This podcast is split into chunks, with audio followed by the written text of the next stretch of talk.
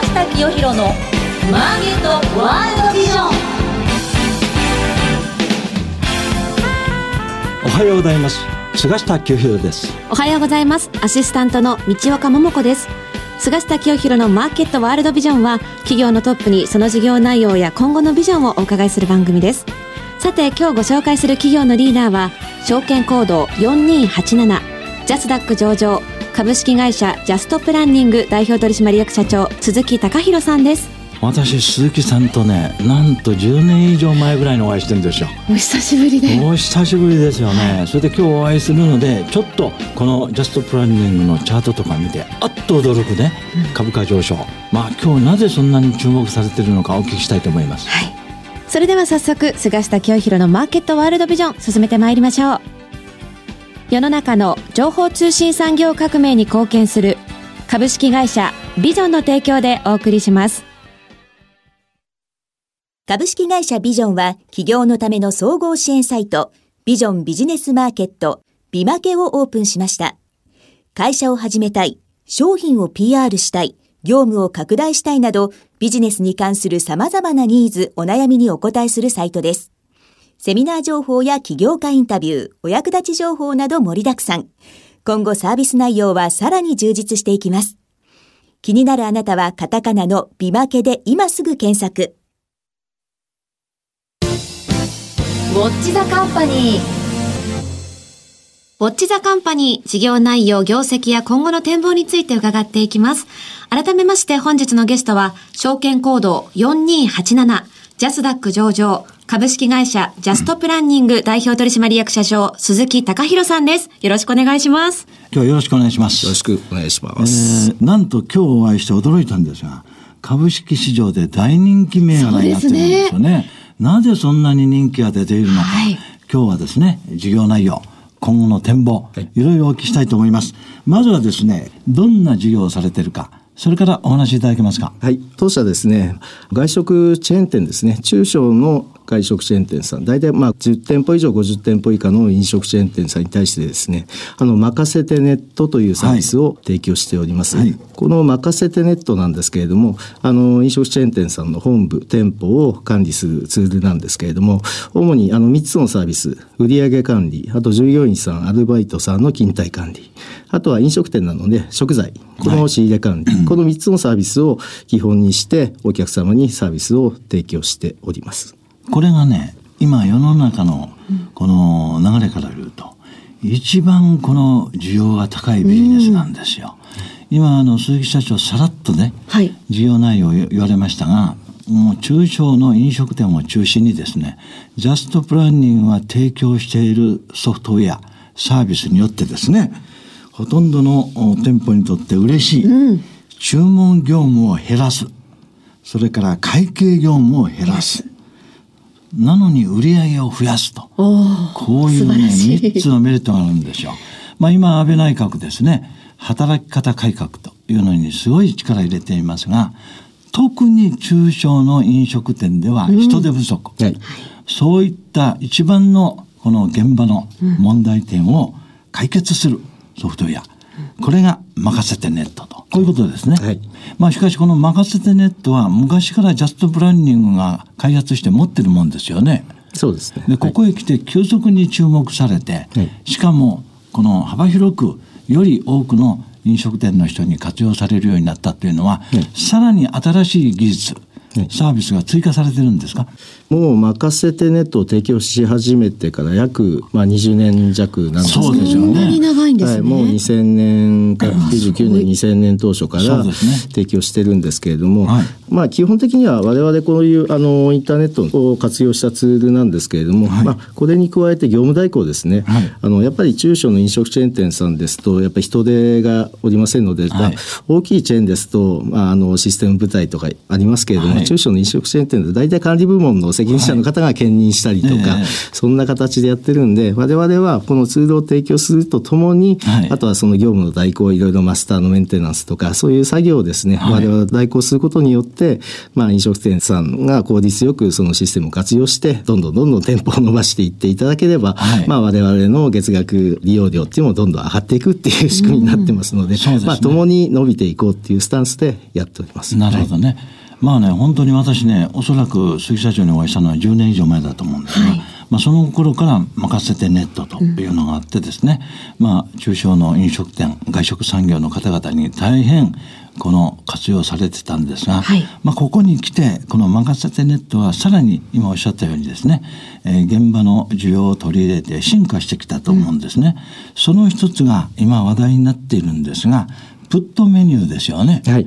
このプットメニューが相当今ね、はいこの外食産業の現場では注目されているんですが、これはどんなサービスなのか、はい。えーご説明をお願いできますか？あの簡単にあのご説明いたします。はい。あのプットメニューというサービスはですね、はい。あの注文の時間、あとは決済の時間、これをもう0分にしてしまおうということで、アプリを使ったサービスなんですけれども、はい。一番簡単にあの説明例えると、あのフードコート、フードコートでは大体まあ席を確保して、でお店選んでお店に並んで、はい。それで注文してお金を払って、あのブルブルっていうのをもらいただいて席に戻って、で、まあ何分こうしたらブルブルが鳴って、まあ取りに行く。何回もあの往復するような形ですけれども、このプットメニューというサービスを使うとですね、席を確保するのは同じなんですけれども、まあそこでアプリ上に出たフードコート内の店舗を選んで、はいええ。それで、あの、その中の、まあメニューですね、それをまあ選んで、で、今度決済、クレジットカード決済だったり、キャリア決済だったり、まあ各種決済手段あるんですけれども、それでもう決済を済ませてしまうと。で、そうすると店舗の方で伝票が出て、出来上がったら店舗の方で出来上がったよっていうような形でタブレットでボタンを押すと、自分のスマホがブルブルってって、一回だけ取りに行けばいいだけと。非常に利便性が高いサービスになっております。便利ですね。これね、最高ですね。革新的なサービスなんですが、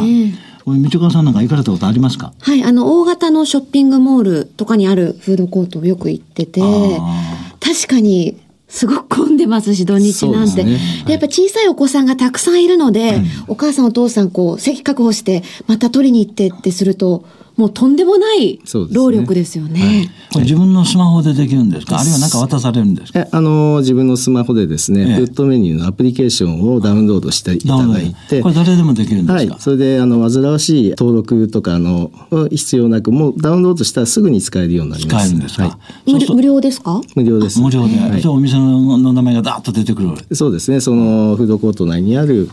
例えばお店が出てきてですね。で、お店側にもメリットがありまして、ええまあ通常あの、お店だと、あの、注文を聞いたり、あと支払い、はい現金の受注に大体2分ぐらい、やっぱ少なくともかかると、1分から2分。はいええまあ例えば2分かかるとしたら、1時間に、あの、さばける組数って30組が限界になるんですね。2分でも早いですけどね。えーはいそうですね。でもまあ、例えば30組だとすると、このプットメニューを使うと、注文と決済が0分なんで、はい30組っていう限界を超えて、売り上げを上げることができるっていう。しかも人材不足っていうところもかなり、あのーまあ、一人二人、ああの、減らすことも可能ですので、なるほど。もう非常に、あの、使う側も、あの、お店に来られるお客様も、お店にとっても非常にいいサービスになっております。ということであれば、もう今、どんなこのあのフードコート、はい。あるいは中小の飲食店は、はい。みんなこのプットメニュー、はい。うん任せてネットを使うと思うんですが、はい。現代の今のユーザーというかお客様は、はい。首都圏が中心ですか？いや、チェーン店ですので、本部、本部に関しては、ほぼ、まあ、6割、7割が東京。はい。なんですけれども、うん。えまあ、最近は福岡だって大阪、あとは札幌を中心に店舗を展開している、あの、お客様いらっしゃいますので、ただ、あの、我々、あの、大田区の蒲田に本社構えてまして、他には事業者ありませんので、あの、店舗に関しては北海道から沖縄まで、あの、約5000店舗弱のお客様いらっしゃるので、何かあったらすぐ飛んでいくと、ほど。ような形でやっております。舗を構えるのは皆さんご自分でやってるわけですからね、いろんなそうですね。お店屋さん。はい。で、その全国に展開している店舗に、この任せてネット、プットメニューのソフトを提供してる。はいで、同時にいろんなお店で、この営業上、おトラブルや問題があったら、はいコンサルに行く。その対応ですね。対応障害対応。障害対応に行くと。はこれはお店にとってはすごい嬉しいですよね。はい。ということになると、時間が経てば経つほどお客さんが増えると。いうそうですね。ふうに予想されますので、業績はどんどん右肩上がり。と いうことが予想されますが、果たして今、足元の業績は社長どんな感じですか？そうですね。あの、6月14日に発表しました、あの、第一四半期の決算の発表な,、はい。な内容なんですけど、売上は5億2600万で、はい。まあ、前期と比べて、まあマイナス12.3%という形になってしまいました。で、経常利益に関しても8300万で、前期比でマイナス11.7%。で、通期予想は売上が20 7億2000万円で、プラス13.8%、経常利益4億7000万で、まあ、前期比でプラス19.6%という一応予想は出してはおります。で、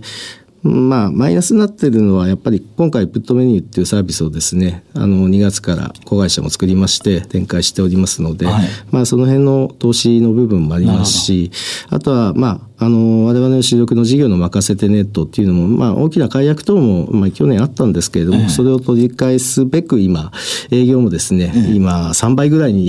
人数を増やしてですね、ええどんどん精力的に営業活動を行ってますので、まあ、今年はとにかくこの、まあ、任せてネットも含めて、プットメニューも、とりあえず面を取っていくっていう営業戦略でやっていこうと思って、そうですね。で、まあ、売上がどんと上がっていくのは来年以降になってくるんじゃないかなっていうふうに、まあ、今いろいろやりながら、まあ、トライアンドエラーで、まあまあ、やってますので、とにかく使う場所が多くなければ、そうですねあの、どうにもならないんで、まず使っていただける場所っていうのを増やすっていう、ね戦略でやっております。なるほど。まあ、今ご紹介されたね、えー平成31年1月期の第一四半期。えこれは、あの、先ほどおっしゃったように、マイナスと。はい減収減益ですか、はいこれは、はいなってるんですが、その理由は、はい。まあ、今お話になった、驚異的にこれからこのサービスが伸びそうな、プットメニューをはじめとした新しいサービス、はい。技術開発のための先行投資に、はい。えーかなり、まあ、製造業でいうと設備投資と、はい先行投資にお金使っていると、こういうことですね。あと人材ですね。ええ。はい。あ人材ね、はい。人を雇って、今おっしゃったように営業3倍力に。まあ、3倍って言っても、あの、少ない人数からの3倍になっただけなんですけれど大変なことですね。はい。えー営業力を3倍に同居してですね、はい。あできるだけ全国のお中小飲食店を回って、ね。このソフトウェアを使ってもらうと、はいまあ話せばわかると。プットメニューはもうこれ、もうメリットが非常に大きいですからね、先ほどの話のように、特に人手不足の時にははい。活用するとい。うことですから、今後ますますこの3倍の営業力で売上利益が伸びていくだろうとい。うことが予想されるんですが、しかしすでにこの平成31年1月期の通期の決算予想はですね、もう大幅の同収同益という予想ですので、まあこれはこの売上27億2000万円、前期比13.8%増、そして経常利益4億7000万円、前期比19.6%増というですね、もうサービス産業としては素晴らしい数字がね、はい。あの出てるんですが、まあ、この伸びは今おっしゃったこの先行投資しているこのプットメニュー、うん、マガセンテネットがさらに全国的に広がっていくだろうと、はい。営業努力によって。そういうものを織り込んだ数字ですね。まあそうなんですけれども、えただ今やっぱり慎重にちょっとあの広め方っていうのをやるべきだと思ってますので、ええ。まあこれがまあ来期に若干移るのかどうかっていうのは今後のちょっとあの戦略いろいろ修正しながらやってますので、はい、まあ、今後ですね国内で全国的に北は北海道南は九州沖縄まで、このソフトウェアを使う飲食店は無数にあるわけです。そうですね。でこれをとのとにかく先ほどおっしゃった面でねできるだけ広く取り込んでいくと、そうですね。これがもう企業成長の一つの鍵になると思うんですが、はい。まあ向こうに3年を視野に入れるとね、はい一番この力を入れるこのエリアというのはやっぱり大都市ですか？いや大都市もそうなんですけれども、はい意外とですねこの例えば先ほど言ったフードコートっていうのは郊外にもかなりありまして、逆にその大都市圏よりも郊外の方がそういうあの大型のショッピングセンターってやっぱ多いんですね。なるほど。ええですから特に大都市にこだわるってわけではなくて、まあ、あのショッピングセンターの場合アウトレットモールとかそういうところはもう地方も視野に入れてますし、しなるほど。あとは最終的にその、あのそういうフードコート以外の普通の一般の飲食店線、はい。あそれもファストフードとか、まあ、うどんそばだったり、はい。ラーメン屋さんだったり、えでなかなか人が雇えないよううなん。その業態あるじゃないかやっぱりあの外国人の方々に、はい。がアルバイトに入っているところも、まあそれ増えてますよね。増えてますね、うん。それっていうのはやっぱり人手不足っていうところにかなりあの悩んでる あの飲食チェーン店さんがそういうところで、まあ、我々のサービス、まあ、任せ伝とはじめプットメニューを使っていただけると、まあ、人件費の部分もそうですしその、まあ、人材の報酬のところもかなり問題解決はできるんじゃないかなっていうふうには思ってます。そうですね、はいまあ、とにかく今一番日本経済のもこの問題点は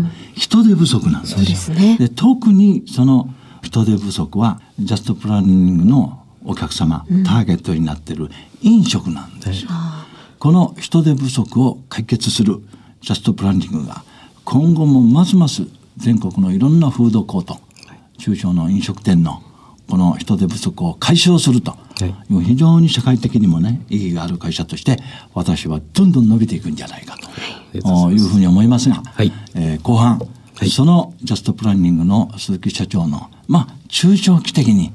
今後こんな会社になりたいという目指すところこういうところをお聞きできればと思いますので、よろしくお願いします。はい。続いてはこちらのコーナーです。マイビジョンここからは企業のトップが考えるこれからのビジョンや人生のターニングポイントなどについて伺っていきます。前半いろいろお聞きすると、い。ちょうど世の中の今流れに乗っていると、はいまあ先ほど言いましたように人手不足の解消する。そしていろんな中小のお店にとっては経営効率はい。売上利益率をこの高めるそういうサービスを出しておられるので、まあ、今後順調に業績は拡大していくことは予想されるんですけれども、はいそういう中でですね企業っていうのは飛躍的に伸びる転換点っていうものがあると思うんですね。はい今後中長期的にどんなサービスあるいはどんな分野に力を入れていくかちょっと長期の中長期的な展望というか、はいこれをお聞かせ願えればと思いますが。はい。我々ですね、もう、あの、この任せてネットというサービスを提供し始めて、もう20年近くになるんですけれども、まあ、その中で、まあ、途中リーマンショックがあったりとか、はいはいもう飲食にはもうかなり厳しい時代っていうのもあったんですがここ最近はやっぱり、まあ、あの、年率でも2.2%か2.5%飲食業界伸びてはきてるんで、はいただただまだやっぱりあの困ってるお客様たくさんいらっしゃいますので、まあそういうところに対してですね我々のサービスを使って、まあ、どんどん伸びていってほしいなっていうふうに思ってます。でやっぱりあの経済の発展のまあある意味その飲食が あのどんどん伸びてるか伸びてないかでだいぶバロメーターになると思いますのでね。ええええ。皆さんですねまあ今まで月に1回しか行かなかった外食に行かなかったところを2回3回と伸ばしていけるような形になるようにその飲食業界をどんどん伸ばしていきたいと思ってますし我々任せてネットは管理系のサービスだったんですけれども、ええ。そのプットメニューっていうのはもちろんそのフロントのサービスであるんで、このプットメニューのですねがどんどん広まっていったらですねまあいろんなサービスをまた展開できる新しいサービスね。そうですねつながっていくと思いますし、プットメニューを先に入っていて、まあ、他の競合他社のサービスが入っているところにですね、ええ。まあ、我々の任せてネットを導入できるように、まあ、我々のあのサービスの根幹っていうのはやはり任せてネットですので、はい。はい。これをどんどん広めていってですね、あの世の中の飲食店で今は中小の飲食チェーン店さんだけですけれども今後ですね個人経営店舗ですねね。そちらの方もですね、はいはい。どんどんあのパッケージ化して提供していきたいと思っております。もう主に今本当に飲食中心で、はい。あの提供していますけど飲食以外の分野にも提供できるような形で、はいはい。まああのどんどん開発して、あの広げていきたいなっていうふうに思っております。なるほどね。まあ、任せてネットは先ほど来ご紹介のようにですね、もうなんと20年前からはい。続けているサービス。で、これがまあ、開花、花開いてですね、はい。えープットメニューっていう新しいこのサービスを追加してですね、はい。これがまた非常にタイムリーに、つまり飲食のフロントのいろんな負担を和らげる、はい。効率を高めるというサービスになって、今、株式市場でもジャストプランニングは注目されていると、はい。こう思うんですが、このこの任せてネットをベースにですね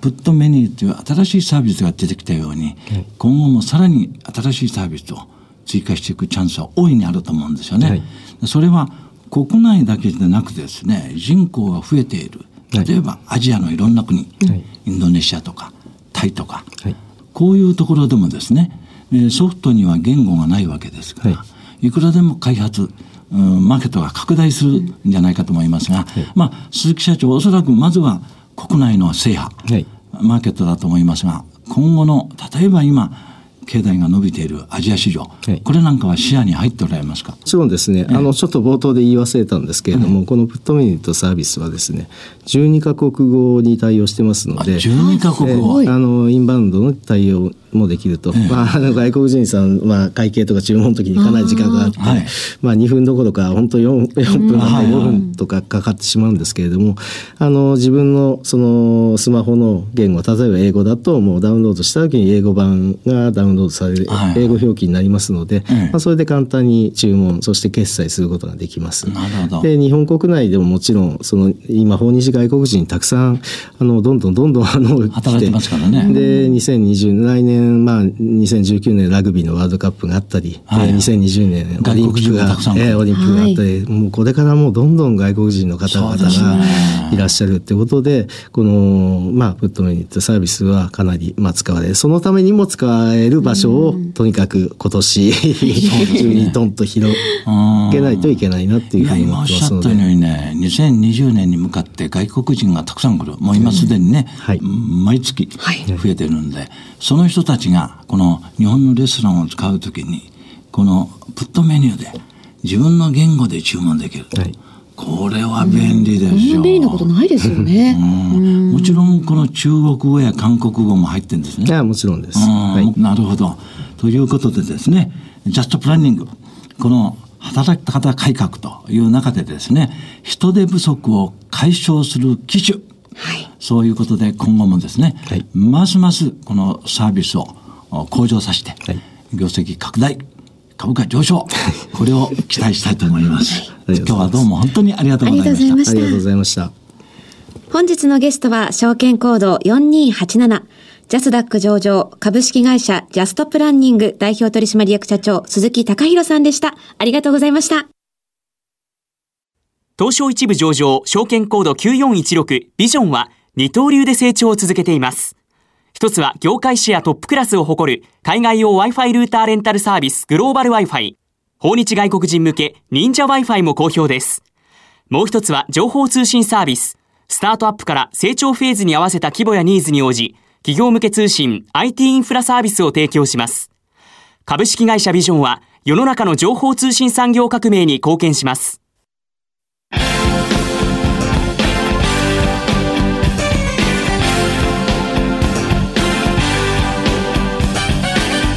菅下清弘のマーケットワールドビジョン。番組もそろそろお別れの時間です。いやー菅下さん、はいあの鈴木社長うちはちょっと地味なんでっておっしゃってましたけれども、この移り変わりの激しい外食産業で20年近く。続けてらっしゃってすごいことですよすごいねことですよ。やっぱり企業として体力があるんだと思いますよ。本当にそう思いました、もう次回ぜひねちょっとそのプットメニューをチェックするのに、はいみちおさんフードコートに行ってみましょう。ご一緒させてくださいはい。次回の放送は8月13日朝8時35分からとなっています。ゲストには株式会社ビジョン代表取締役社長佐野健一さんをお招きいたします。それでは次回もお楽しみに。世の中の情報通信産業革命に貢献する株式会社ビジョンの提供でお送りしました。